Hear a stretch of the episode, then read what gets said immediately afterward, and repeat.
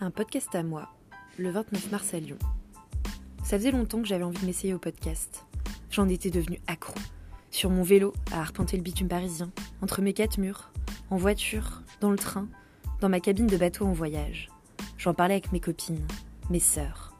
Le podcast était devenu mon ami contre la solitude. Un petit microcosme, rien qu'à moi, mais finalement en n'étant jamais seule. Féminisme, lutte sociale, micro-trottoir, sexualité, voyage. Avec ce confinement et ces putains d'injonctions à faire, à se cultiver, à créer, j'ai décidé, au bout du quatrième jour, qu'avec l'apprentissage des oiseaux, le podcast serait mon petit bijou de confinement.